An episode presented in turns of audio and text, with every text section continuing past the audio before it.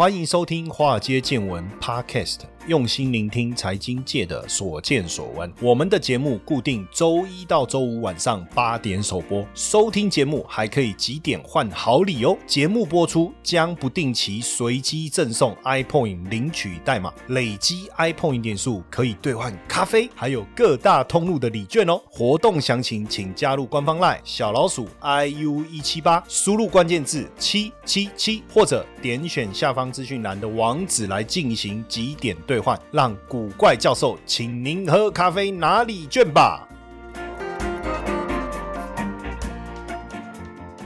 好，大家好，欢迎收听我们的节目。好，我是古怪教授谢承彦，在。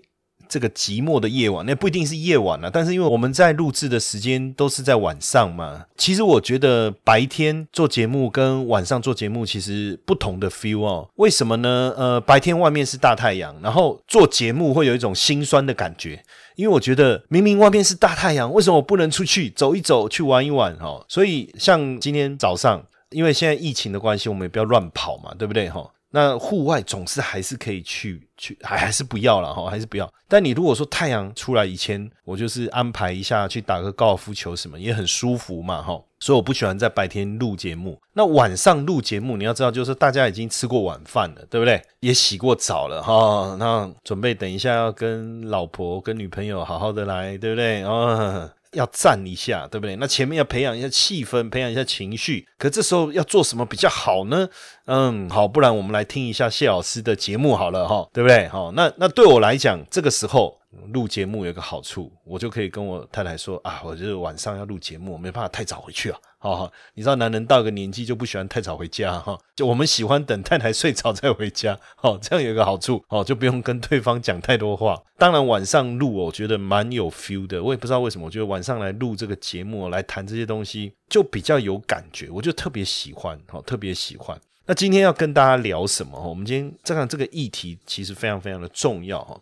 有没有投资股票？其实你都要关心今天这个主题，因为以后一定会跟你有关。为什么呢？我要跟大家预告哈，未来不论是笔电也好、冰箱也好、电视也好，通通都会涨价。为什么？我们平常工作的电脑、手机里面要能够正常的运作，里面都要有晶片，对不对？好，那现在全球半导体生产各种晶片，其实就是要让你的电脑啊、手机啊、电视啊，哦，任何只要需要用到晶片的产品都能够正常的运作。但是呢，现在缺晶片不是只有什么高阶手机缺晶片，什么高科技公司还是汽车，因为大家都知道汽车缺晶片嘛。但是现在连比较低阶的，就是说它的技术门槛没有那么高的，比如说这个荧幕的晶片，比如说电源管理的晶片，哎，都有供应的危机耶。然后我觉得更可怕的是，连冰箱都会缺晶片呢。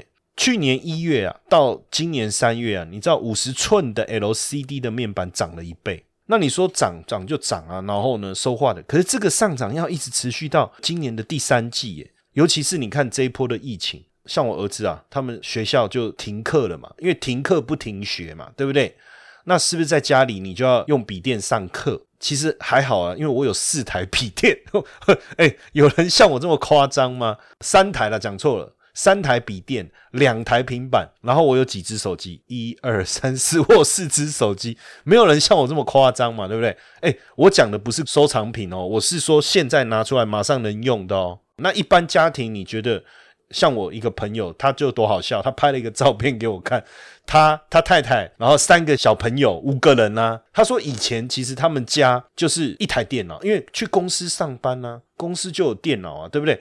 那小朋友他们也不太喜欢给他单独用一台电脑，对，你知道小朋友啊，有时候万一网络上不小心去浏览一些什么有的没有的东西，所以他们以前家里就一台桌上型电脑，而且他们也不喜欢把公事带回家做。结果他们现在家里总共有几台，你知道吗？总共又添购了四台笔记型电脑，然后他们把它像那个 K 书中心一样，他们自己把客厅隔成五格，中间有隔板，上课的上课，因为戴那个耳机嘛，哈，上班的上班，哎，其实也蛮有 feel 的。所以你看哦，这一波疫情，你你去想这件事情就好，全世界的影响有多大。所以笔电龙头像宏基跟华硕，从去年疫情开始以后，因为宅经济的关系，基本上各零组件都是缺货哈。所以我觉得未来啊，你在购买这些电子产品的时候，应该会有一种感受，就是哇，怎么都涨价了哈。那这个因为晶片的缺乏，其实蔓延，电动牙刷要不要晶片？洗衣机要不要？冰箱要不要？实际上哦，反而越低阶的产品缺晶片的可能性越高。为什么？就半导体晶圆代工或是晶片 IC 设计这些厂而言，高阶的毛利好啊，我当然优先供应高阶产品的客户啊，对不对？哦，那这样的一个需求强劲，供应方就是我讲晶片的制造方，肯定说真的哈，它的供应一定会有限制。你的需求成长的速度太快了，而且现在什么东西都有晶片，连那个吸尘器也有晶片，什么都有晶片。然后你又有云端计算，又有挖矿的一个需求，所以整个晶片缺乏的冲击啊，我觉得可能超过我们的想象。虽然说台积电在五月初的时候有讲，他说。六月晶片的短缺应该可以赶上部分，比如说汽车的部分的需求可以，但是这样的一个状态，未来到底会更好还更严重哦？那虽然说，包括 Intel 也说要开始斥资两百亿美金来盖厂，但能那么快供应上吗？哈，那所以像现在家电用的晶片确实开始吃紧，所以不论是你你如果去看哦，洗衣机也好，电冰箱，像森宝就讲。他说：“因为家电用的晶片毛利比较低，所以他们自己有感觉有受到排挤。也就是说，供货吃紧的时候，他们不是优先被供货的对象，他们是被排挤的对象。那虽然说目前还没有感受到缺货的影响，但是确实有被排挤的这种感受出来了哈。但是呢，一方面供货吃紧，一方面我们又另外看到一个现象，我们可能也要特别去留意哦，什什么情况？”就是最近又有一些讯息，包括智慧型手机跟车用电子，因为客户担心没有货，所以不断的拉货，拉货就是下订单了哈，不断的下订单，想要拉高它的库存。但是呢，呃，目前好像比如说以五 G 智慧型手机来讲，它的现阶段的销售好像又没有那么热，似乎大家又开始在去库存。哇，一会缺件，一会大量增加库存，一会库存又太多，销售不佳，好又要加速库存的去化。当然，这个剧烈的变化，我们也看到最近哦，最近哦，很明显就是我想这种极端嘛，一开始没有货嘛，大家拼命的拉货，拼命的拉货，然后有些产品还是缺货，但是有一些拉货拉太多了，结果有些通路的库存太高，那这个库存高，哎，那你不是说缺晶片吗？他把晶片累积起来，这样有什么问题？好，我举例了哈。像之前这个车用微控制器叫 MCU 嘛，因为大缺货，因为现在缺货都是先缺这个，再缺那个，或是再缺那个，它不是全部的东西一起缺给你嘛。那一开始 MCU 的时候缺，大家就会怕嘛，就拼了命的拉货，而且即便你价格涨了几倍，没货就是没货，好，大家就拼了命补货，好不容易想办法备货备到了，还是出不了。就是我有了这个东西，结果换其他东西缺了，一开始没有 MCU 啊，赶快补 MCU。现在有了 MCU 了，又缺那个，永远没有办法把所有的料备齐，那怎么办？然后变成料多的又要去库存，那怎么办？就出现这种乱象哦。哎，我讲说这个晶片订单现在真的是出现了乱流哈。那因为下游的客户现在整个关键零组件库存的水准是不一致的哦。那当然你说终端产品在今年第三季出现量产的困难的时候，那怎么办？有些客户不断的补货，有些货是缺乏的。那我现在库存拉那么高，那个东西又缺，我没办法出货嘛。那没有办法出货的情况下，我怎么办？然后呢，如果我的料都进来了啊，结果到了第三季，市场的销售不如预期，那怎么办？现在印度疫情又严重了，马来西亚也要重新封城，那日本的疫情也有一些杂音，包括我们自己台湾也有一些疫情的状况。以目前来看呢，哈，补得到的已经补到了。补不到的永远补不到，什么意思？能补到货的我已经补到了，可是可能最重要的关键的零件补不到，那补不到也永远补不到。好，那现在到底怎么办？那我是要一直等，一直等，等到那个货补到了。可是当我把所有的材料都补到了，会不会市场的销售不如预期？怎么办？现阶段呢，哈，没有人敢抽单，因为没有人知道，其实真正的旺季是在第三季。大家知道，其实我在去年的时候我就预告，我说今年的第一季的订单会来自于去年订单的递延，全部会整个递延。那现在大家在下这个订单的过程中，开始想的是下半年，但是下半年到底怎么样？疫情缓解了，解封了，经济上行，暴冲，消费大幅度增加，这个是我们预想的乐观的场景，还是另外一个剧本？疫情反反复复的发生，病毒的变种，疫苗施打的不顺利，或是疫苗施打顺利，但是病毒的变种，大家还是有很高的警觉心。对于消费这件事情，对于经济复苏这件事情，其实没有我们想象的这么顺利的时候。请问一下，是不是翻脸跟翻书一样？旺季反而不旺，不旺的季节你给我旺成这样，害我库存不够，我要补货，结果等到我货补了一堆，旺季又不旺，这个好像什么没冰哎呀，都的夏天哎，我记得有一年是这样。因为 Seven Eleven 每年到冬天都会推出那个防寒衣嘛，就很保暖，就穿在里面很很保暖的那种。好，那因为前一年冬天很冷，结果呢，那一年的冬天呢，哇哇还还没冬天还没到，哇那个防寒衣拼命进货，拼命进货，开始要促销时候，结果怎么到了一月还是热的要命？大家记不记得？哇，整个 Seven 我看那个卖防寒衣的脸都绿了。脸都绿掉了，好撤撤撤撤撤，然后那个防寒衣就超便宜的，要么就把货退一退，要不然就很便宜的把它销掉。就没想到突然之间冷的要命，然后呢没有防寒衣可以卖。我现在担心的是这种情况，就是因为一开始的时候淡季不淡，结果大家拼命的命补库存，等到都补完了又变成旺季不旺，哎，那怎么办？哦，但是说真的哈，全球晶片短缺的这个问题，说真的，现在没有人敢抽单。就是我讲，因为已经短缺了嘛，那我好不容易我把单子送出去了嘛，对不对？现在大家基本上都 over booking 了。我简单讲了，就是你打电话给便当店，哎，给我送十个便当来，我要十个鸡腿便当。后啦后啦后啦，好，然后啊，给那打开东一里看，要叫便当就不赢哎。好，那你就想说，看，那我订了十个便当，对不对？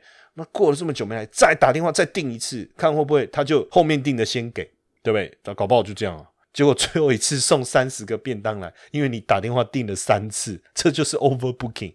那现在的问题是你打电话订了第一次、第二次、第三次，就是单子没有来，东西没有来，你敢抽单吗？对不对？这个现在的问题，还有就是说，到底下半年的整个消费的状况怎么样？没有人有把握。我觉得现在的状况就是这样哈。当然，整个晶片的短缺，Who is the winner? Who is the loser? 哈，这样子。既然是教授，是要讲一下英文哈，主要是为了这样而已。好。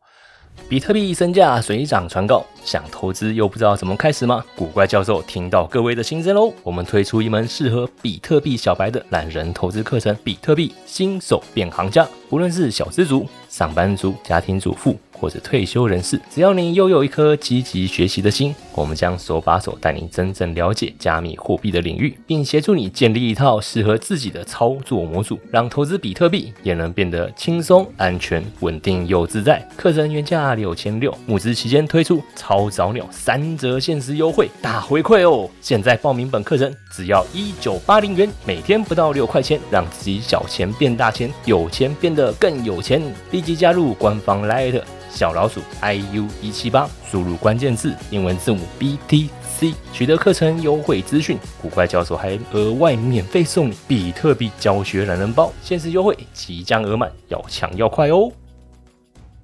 那半导体产业呢，进入超级循环周期，晶片短缺进一步影响到半导体制造的模式。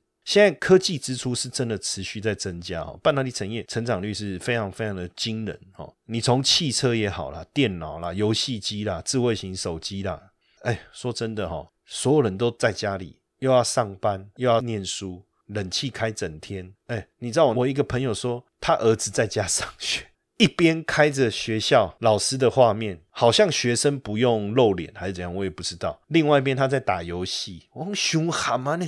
零件你们还能立马个灌解，对不对？哎，小朋友，对不对？那现在所有的消费性电子产品突然需求的暴增，晶片当然就供不应求嘛。疫情冲击了供需之间的关系嘛，这还不打紧，中美之间的关系的紧绷。当然需求攀升了，但是供给跟不上嘛，对不对？然后再来是中国的晶片厂又怕说这个禁止出口科技产品到中国这件事情对它未来产生影响，所以在之前就狂扫晶片了。然后这些狂扫的晶片，它又慢慢的用，你懂我意思吗？又慢慢的用，所以就变成是说，哦，晶片缺到很离谱的一个状态。哎，当然也就导致了整个供给吃紧了哈。那大家得去想哦，晶片短缺，整个资讯科技相关的硬体的价格，其实已经开始浮现上涨的压力了。一旦变成长期的现象，然后半导体产业因为资本密集度特别高，进入门槛也特别高了。现在我们看到中国的家电业者已经开始宣布涨价了，为什么？原物料不足啊，晶圆缺货啊。那供给短缺对整个整体经济会不会产生影响？势必的嘛。你半导体的这些装置的价格会上升，然后呢，营收的利润率会下降，甚至对消费者而言，我真的需要多花一点钱去买那些东西吗？我说，我常常跟我儿子讲啊，我说人不吃饭会死，不用手机不会死。他说不，你不给我手机，我连饭我都不吃，那我一定死。对不对？哦哦，手机对他们来讲，哦，好像比那个生命还重要，诶真的，诶但 当真小朋友了哈。但是我的意思就对我来讲啊，对我来讲，我电脑不一定要升级嘛，对不对？如果价格成本太高，我的手机我不一定要更新嘛。如果还可以用，我会再用一段时间。所以未来会不会因为产品这个价格大涨的关系，又会产生另外一个冲击？哦，这个我觉得未来的变数确实越来越多哈。但现在，当然我们所看到的一个主轴是什么？就是经济复苏所带领半导体产业的一个发展哦。不论是你看到从五 G、从电动车、从电源整体效率的使用，那现在呢？当然，半导体生产设备支出最主要来自于三个地方嘛：台湾、南韩、中国，占了全球资本支出七十趴以上。那出口的部分，比如说以我们台湾来讲。半导体的出口就占我们去年整个 GDP 的百分之二十，很惊人啊！哈，所以未来三到五年，台湾跟南韩肯定还是半导体技术的领头羊，这个我觉得不会有什么太大的争议。那当然也会给我们的经济成长带来非常大的一个帮助。所以以全球晶片短缺目前的角度来看，我们应该还是受惠的。可是呢，如果你这个厂的规模比较小，我觉得我会比较担心。为什么？因为消费性电子也好，工业公司也好，你的规模小，就我讲阿里塞罕呢，你摆堆摆个要标，你就更难取得所需的晶片，所以你的营运可能就会面临很大的挑战哦。那晶片的设计，这个后续你也没办法去产能各方面，然后或者是这个代工厂说啊，那我就要给你调整价格，那怎么办？那确实哈，现在全球的科技支出是持续的在增加，那也推升了半导体的需求，对不对？那半导体产业是持续成长，包括之前台积电就有讲，整体的这个半导体产业的成长基本上应该落在百分之十，那晶圆代工的部分的成长可能落在百分之十五，就是有这样的一个成长的一个规模。但是有没有变数？我觉得有变数在哪里？包括中美紧张的这个气氛。包括晶片供给有没有可能恶化？再来，台湾在整个半导体产业供应链当中这么重要的地位，兵家必争之地，对不对？之前这个张忠谋大佬就有讲过。那我想问大家的是，兵家必争之地，我到底要来争，还是我干脆另辟途径？与其这样啊，秋归半波，归去该去走。所以现在不止美国，连欧盟都想要想办法来拓展自己的半导体产业。那甚至过去，哎，你知道这个韩国缺车用晶片嘛？跑来台湾呢？没有啦，就发公文了哈，没有真的过来，就是找台积电帮忙啊。可是你知道吗？未来连三星自己也要投入去扩张它的这个半导体产业的规模。因为以现阶段来看，哈，我们所看到的全球半导体供应链的部分呢，全球的部分，我觉得最重要的关键还大大部分十纳米以下的产能就掌握在台湾手上。哦，十纳米以下，台湾大概掌握超过九十帕。哦，那如果五纳米，大概八十帕。所以这是一件很危险的事情。那这里面美方哦，美国半导体协会啊，哦，他提出的警讯是说。晶片产业过度集中在地震频繁，好，对，台湾是很多地震啊，可他不知道啊，我们防震做的多好，对不对？哎，以台积电的厂来讲，你那个地震的状态，你不要说怎么震到什么房屋会倒，像九二一大地震这样的情况，只要稍微的有不稳定的这种情况，对台积电都有很大的一个影响。哎，我觉得地震频繁这件事哈，不是他要谈论的重点，因为它真正另外一个讲的是说政治风险高啊。哦，那所以如果说美国自己欠缺半导体的生产能力，供应链都被台湾给掌握。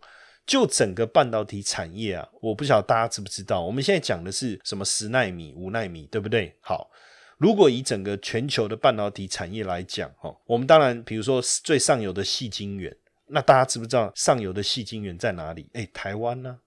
台湾呢？环球晶呢？台盛科啊？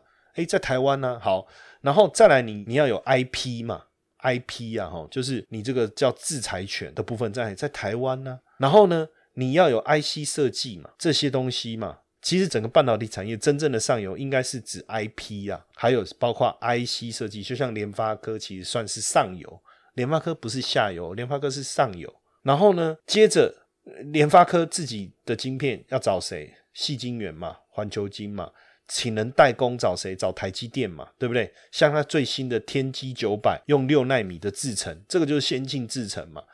那你先进制程的部分，你又有前段跟后段，前段就像台积电的代工的过程，后段什么封装测试嘛？好，那你总是要有设备嘛，你要有关键材料，像特用化学这些东西嘛。那这些东西是在哪里？也是台湾呐。当然，某些重要的特用化学其实是掌握在日本手里。哦，日本在这个地方就有一个角色就进来了，在日本手里。那你说先进制程的部分，当然美国啦、Intel 啦，还是这个三星也有。但是我刚才讲，就比例来讲，最高其实还是台积电。那大陆的角色到底在哪里？其实中中国大陆的角色就是一个成熟制程嘛。哦，那又成熟不成熟的，它的成熟制程又成熟不成，它的角色在这个地方。那你设备 EUV 啊、机紫外光这种 DUV 这种机器啊，找谁？这个荷兰嘛，对不对？就是你大概整个了解以后，你就知道台湾在整个半导体产业的供应链当中，它的这个重要性是有多高。那所以他要不要去南京厂？哇，也被大家讲成这样。要不要去美国？也被大家抨击。他当然里外不是人。去美国，然后说啊，你你我们台湾自己的，你为什么要跑去美国？产业会不会外移啊？去中国要被美国骂，对不对？去中国，中国也自己也骂啊。但但到底怎么办？嗨，各位听众粉丝们，大家好！告诉大家一个好消息，哎，我们的节目啊，在 Mr. Bus 订阅突破三万粉丝了。感谢大家这一年来的支持与肯定哦，我心里面是非常非常的感激也感动。我们也感谢 Mr. Bus 邀请华尔街见闻来合作这一次的支持回馈计划。嗯，如果你喜欢我们的节目，而且愿意实际的啊来支持我们的华尔街见闻，大家可以直接变成我们华尔街见闻的 sponsor。你可以选择呢一天不到十四元的定期赞助方案，这个方案呢可以额外解锁更多的隐藏版的内容。提供给大家更深入的财经资讯。好，那你说，哎，定期承诺会有压力啊？不在乎天长地久，只在乎曾经拥有。好，没关系，我们也提供一次性的赞助方案，让大家的赞助没有压力。而且呢，如果你选择一次性的赞赞助，我们也会直接赠送你 Invest U 线上社大的课程现金券。好，让大家拿了现金券，可以自己去选择喜欢的课程内容。你说，哎，很多同学会说，我就是喜欢古怪教授，我不要承诺，我不要回馈。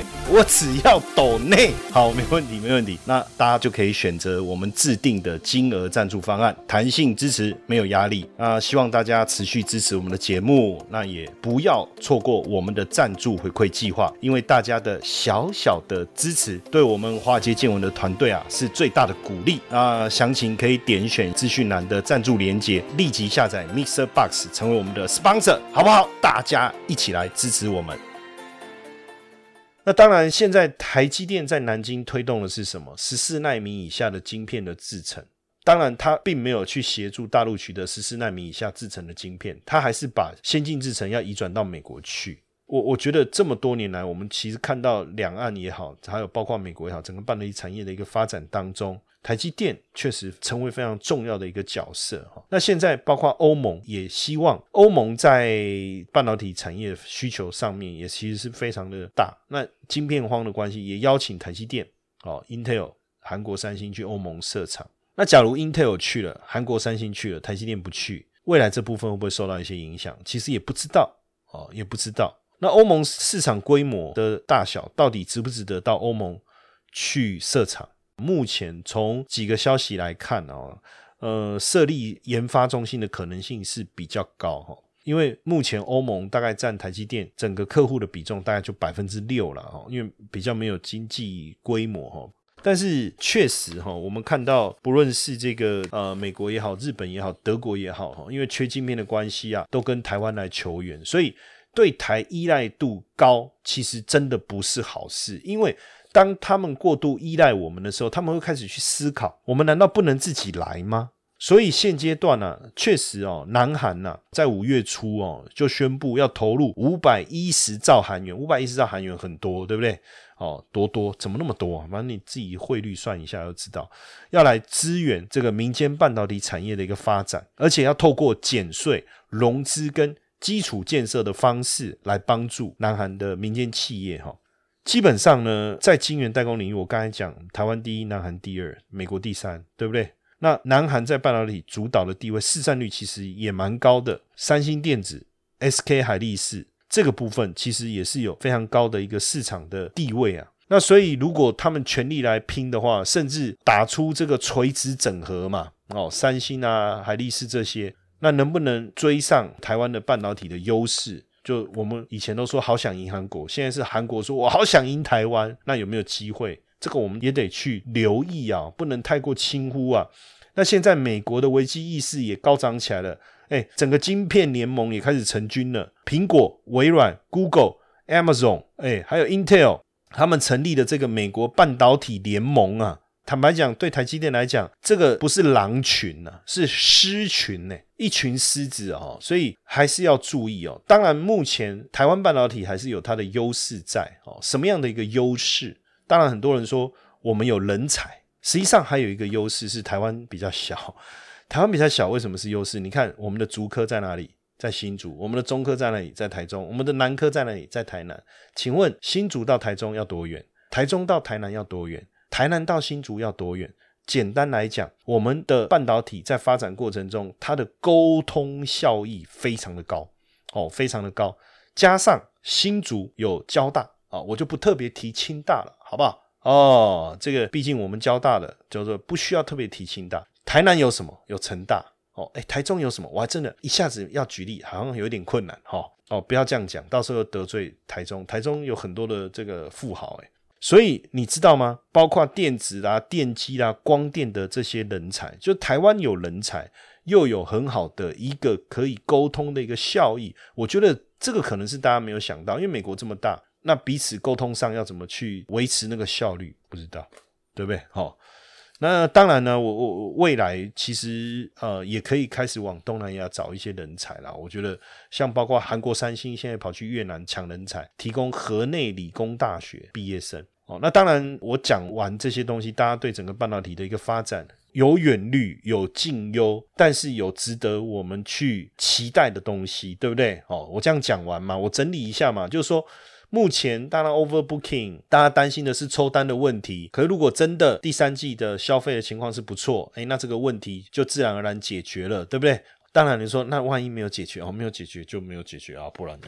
哦，阿伯伯西比安诺，但如果能够解决，那就长期来讲，半导体产业的发展是很好的。当然，大家担心的是过度依赖台湾的问题，所以会开始，比如说三星，他们自己也在努力，美国要组国家队，欧盟也要开始怎么样自主的来生产半导体。但是，我觉得在短时间之内，我们整个产业的地位不容易被动摇哦，因为我刚才有解释整个半导体产业的一个状况嘛，哈，不容易被动摇。其实我跟你讲啦，你去想，我举一个比较粗浅的例子，但是不见得贴切啦。就是我是种玉兰花的啦，然后我的玉兰花都卖不掉啦，所以我就找了一家公司，这家公司帮我卖玉兰花。然后他怎么卖的？他就请一堆人在马路上，在红绿灯停等的时候说啊，你要不要来，先生来一个玉兰花这样子。结果玉兰花就卖得很好嘛，然后我的玉兰花就供不应求嘛。结果我就发现说，哎，那既然玉兰花供不应求，我为什么不干脆自己来卖玉兰花？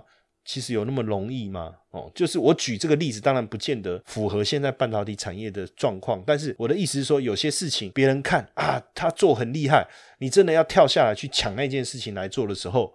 有这么简单吗？哦，好，那当然，如果说大家对半导体产业长期的这个优势看好哈，其实还是有蛮多的 ETF 可以去投资。像前一段时期，这个中信也发了一个半导体的 ETF 哦，而且还有配息，它实际上就是投资这个一些比较关键的这些半导体公司啊，类似这样哈。那大家有兴趣，其实也可以往这个方向去看啊。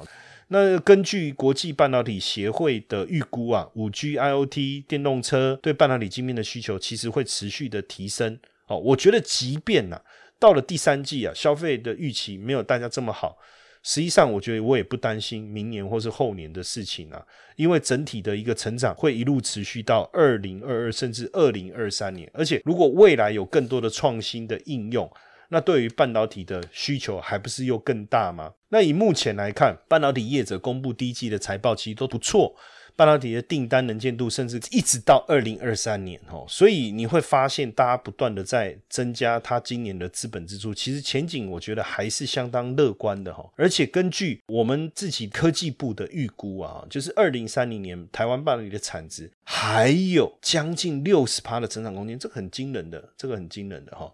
那去年全球半导体成长六点八哦，今年预估是超过百分之十所以我我觉得对我们整体半导体产业来讲，我还是很有信心的哈，我还是很有信心。所以如果你对这个半导体产业有兴趣哦，当然市场股价大幅度修正的时候，如果产业有前景哦，我都觉得还是一个非常好的契机。个别的股票也好，ETF 也好。我觉得都还是值得我们去投资跟介入的，好，当然还是要留意投资风险啊。当然，这个自己投资还是要审慎评估，好不好？那我们今天的分享就到这边，谢谢大家的收听，晚安。嘿，各位铁粉们，如果喜欢华尔街见闻，请大家多多按下分享键，让更多人能听到我们用心制作的节目。你们的一个小动作，是支持我们节目持续下去的原动力哦，快去分享吧。